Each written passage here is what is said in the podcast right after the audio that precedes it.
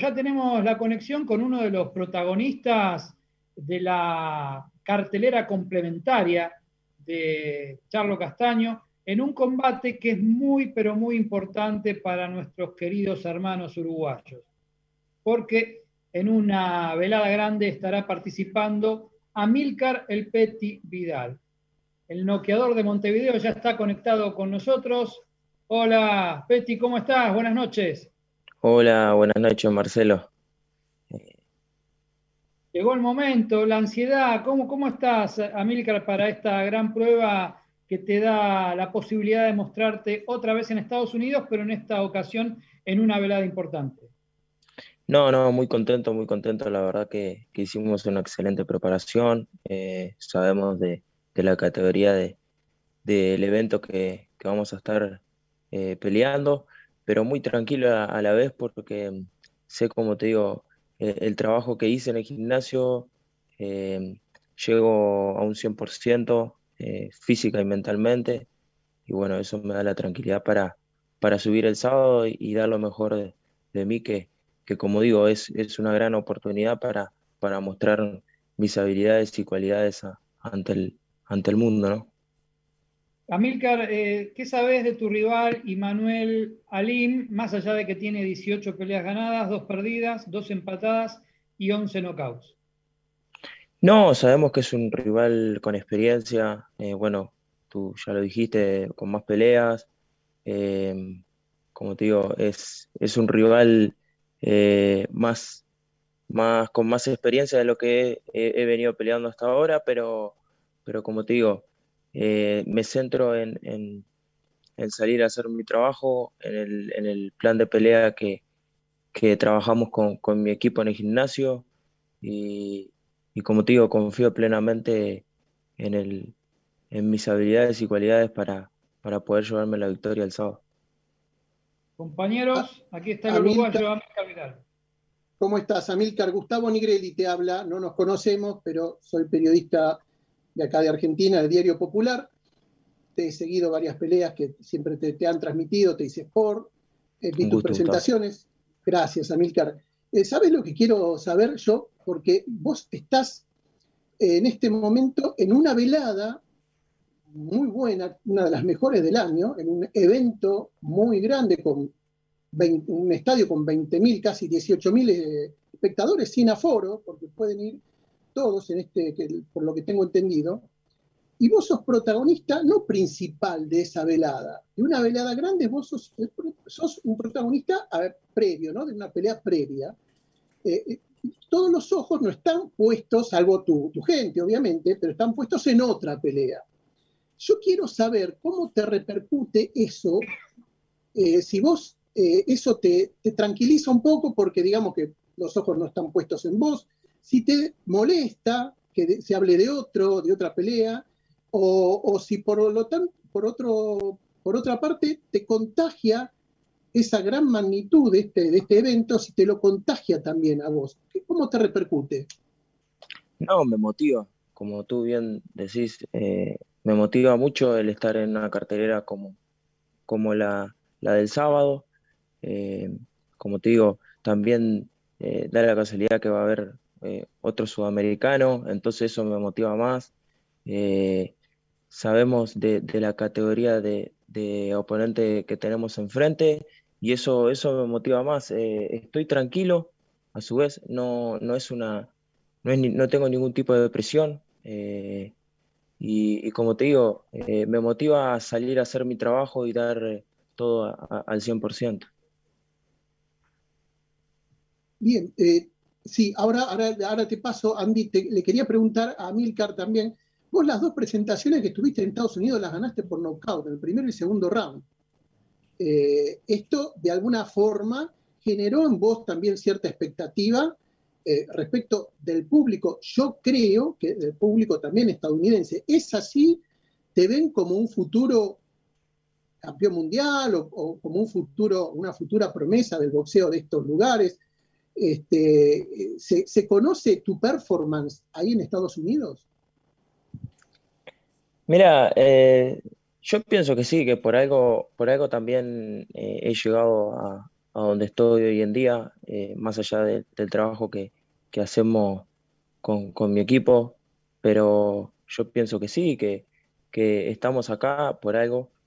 Eh, doy, como te digo, eh, estoy, estoy en ese sentido tranquilo, obviamente que los oponentes son, son distintos, vamos subiendo escalones, pero pienso que sí, que, estamos acá por algo y, eso es algo, algo importante, ¿no? Amilcar, lo, lo, primero que te quiero decir es agradecerte porque sé que este es un momento complicado para vos porque contémosle a la gente, se está jugando Peñarol Nacional octavo de final de la Copa Sudamericana. Vos sos hincha de Peñarol y estás hablando con nosotros. Me imagino que estarás pendiente a ver cómo va el partido y nos estás odiando porque no estás pudiendo ver el partido por culpa nuestra. Perdón. Van no 0 0.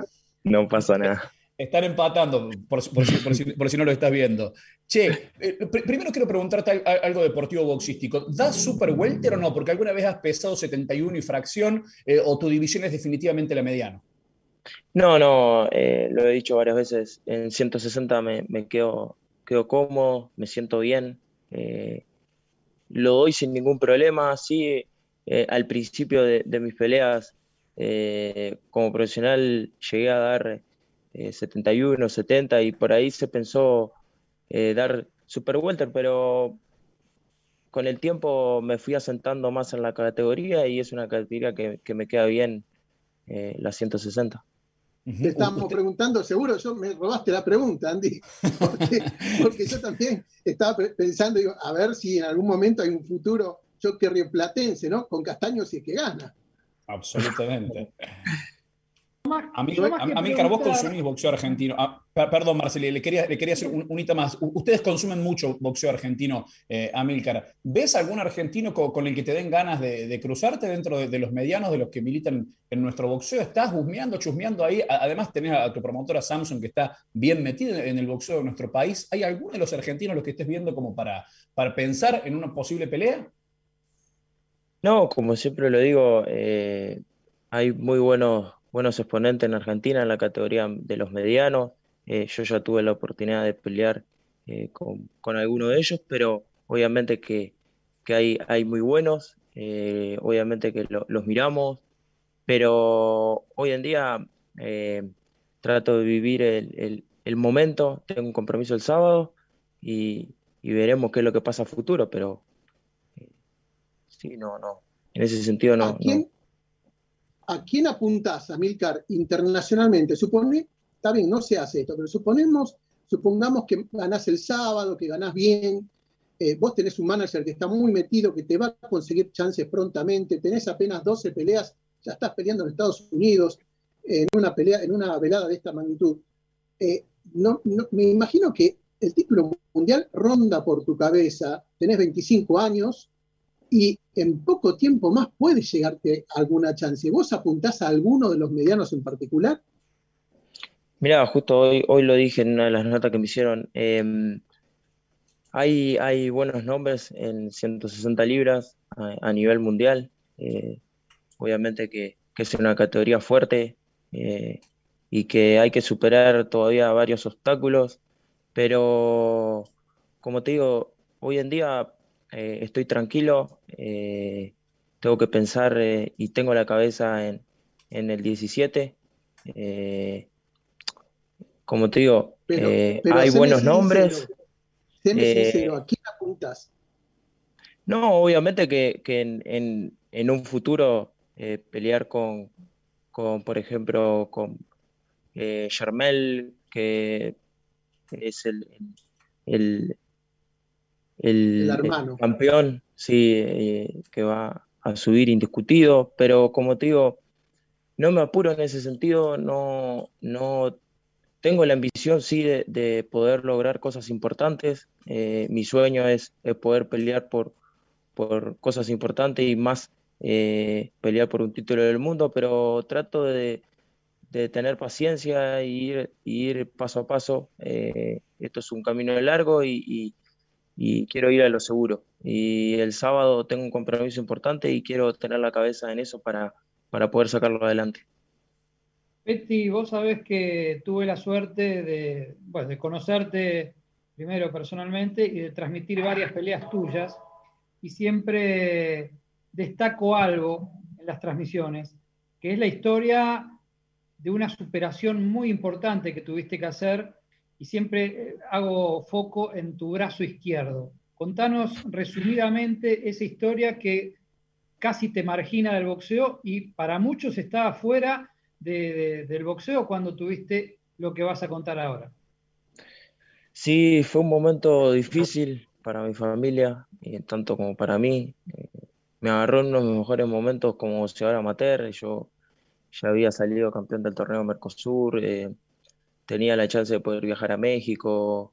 Eh, y bueno, se había hablado también de poder, después de venir de México, pasar a la profesional. Y bueno, justo no, tuvimos ese, pequeño desliz en, la vida que fue eh, que me atropelló justo una camioneta y, bueno, yo justo estaba corriendo para una preparación de, la pelea, de una pelea que tenía y, bueno, me fisuró el húmero el, del brazo izquierdo, también me, me, afectó los nervios de las manos, eh, yo no tenía movilidad de la mano y lo, lo peor, lo que nos asustó a todos fue Em, eh, que tuve una fisura en la pelvis y, tuve dos meses y medio en cama sin poder eh, levantarme ni caminar. Eh, eso fue lo más duro porque, porque como que se, en ese momento se me cayó la, la ilusión de, de, poder volver al deporte que a mí me gustaba. Como te digo, me agarraba en plena, en plena competición muy buena, pero bueno, gracias al apoyo de mi familia y al apoyo de, la gente que tengo alrededor, eh, pude salir adelante, eh, me recuperé de la, de la fisura de la pelvis, eh, pude volver a caminar. bueno, el brazo me quedó impecable, no tengo ninguna secuela de nada, la mano tampoco, porque creo que le toca en ese sentido agradecer al, al al fisioterapeuta que, me trató, que, fue impresionante eh, la recuperación con la mano, porque también los pronósticos eran muy malos de parte de los doctores para, para volver a recuperar la mano. Y, bueno, eh, fue un momento duro, pero lo tomo como aprendizaje, fue un obstáculo que, la vida me puso y, bueno, lo pude, lo pude sobresalir eh, y sacarlo adelante porque en todo momento yo yo tenía la, mente positiva en, querer salir y, volver a lo que a, lo que a mí más me gustaba, que era el boxeo. Soñemos historia parecida. Soñemos despiertos porque justamente Lucas Bastida, que es el campeón sudamericano de peso mediano, también tuvo un problema en el brazo izquierdo, lo apuñalaron, le rompieron varios tendones y nervios y lo desahuciaban para seguir practicando la actividad. ¿Y por qué no podría darse una historia tan particular entre dos chicos que estaban desahuciados y tienen una, una gran campaña hoy por hoy, ¿no? Bastida contra Vidal, ¿por qué no? Sí, sí, eh, lo, he tenido, lo he visto a, Lucas, eh, bueno, no sabía la, historia, pero es un, gran, un gran boxeador, un gran peleador. Eh, tuve la chance de poder hablar con él un par de veces. y bueno, como te digo, no, no, Hoy en día, no sé, eh, no, no hablo a, futuro, vivo el, momento y bueno, ahora tengo un compromiso el 17 y, quiero estar a la altura de las circunstancias. Gustavo, tenemos que cerrar, vamos. Sí, la última le quiero hacer, pero esto ya no referido a él. Tu pronóstico de, de Castaño Charlo, si tuviera que apostar, ¿a quién le apostás? Sinceramente, ¿eh? no acá, mira que cada uno dice su pálpito y su pronóstico. ¿Qué opinas? No, eh, para mí eh, es una, gran, una gran pelea. Eh, bueno, más ni que hablar de, dos boxeadores que están en, su mejor momento, pero sinceramente yo le tengo una fe tremenda a Brian. sé que, el hambre que tiene lo puede llevar a, conseguir una, victoria que, lo puede llevar a, a dejar en la historia del boxeo de Latinoamérica. Pero Obviamente que le tengo fe, es una pelea difícil, eh, porque tiene un, gran rival enfrente, pero, pero le, juego todas las apuestas a Brian, eso sí, de corazón.